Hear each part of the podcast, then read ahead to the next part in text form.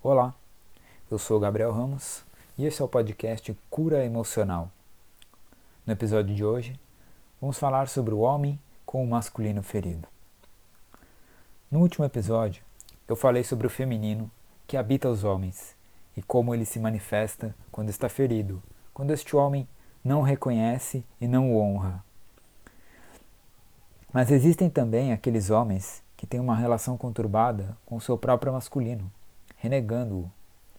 São homens que costumam ter apego excessivo à mãe e normalmente têm dificuldades de relacionamento com o pai e, consequentemente, com a energia masculina.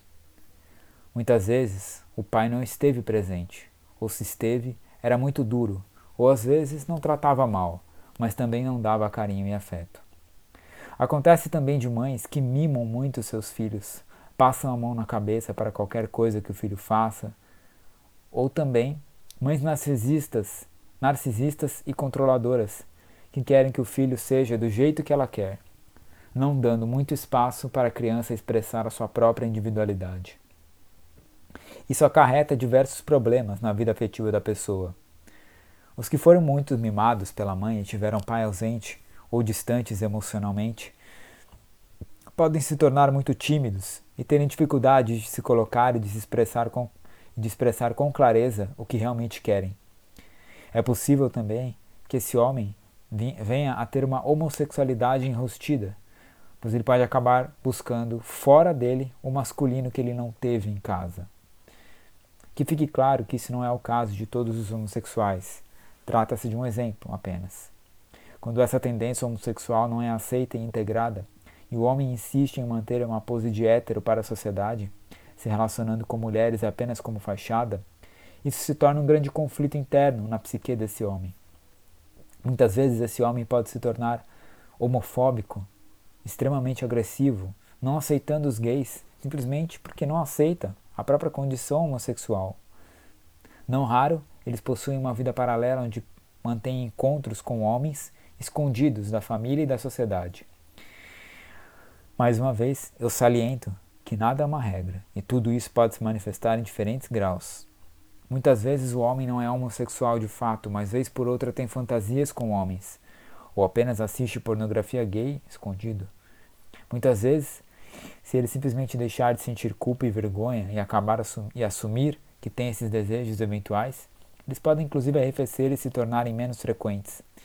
Em outros casos, a necessidade de se envolver sexualmente com homens pode ser mais forte e ele precisa consumar essas fantasias para dar vazão a essa energia. Cada caso é um caso. O homem apegado à mãe nem sempre apresenta tendências homossexuais. Muitas vezes ele é sim hétero, mas ou ele não consegue se relacionar com as mulheres devido a uma timidez excessiva, tendo medo delas, caso de homens com mães que passam a mão na cabeça, mimam em excesso, ou então atrai mulheres controladoras e autoritárias, Neste caso, são homens que tiveram mães muito controladoras e narcisistas, vivendo um relacionamento abusivo onde ele não tem voz. Isso também é fruto de uma carência de energia masculina e questões mal resolvidas com o pai, como ter pai ausente ou presente, porém agressivo, ou simplesmente distante emocionalmente e pouco afetuoso. Também pode acontecer de, por ser casado com a mãe, a criança enxergar o pai como um rival que vai tomar a mãe dela. Ou então a mãe tem ódio do pai e a criança, para honrar essa mãe, também assume esse ódio.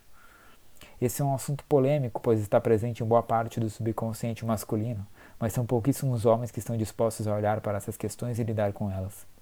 E eles não devem ser julgados por isso, pois em nenhum momento lhes foi dado recursos e informações para saberem como encarar isso. Tudo que está nesse texto foi baseado em estudos de psicanálise, constelação familiar, estudos de casos de pacientes e principalmente na minha própria vivência pessoal e autoanálise dos meus próprios padrões mentais e emocionais.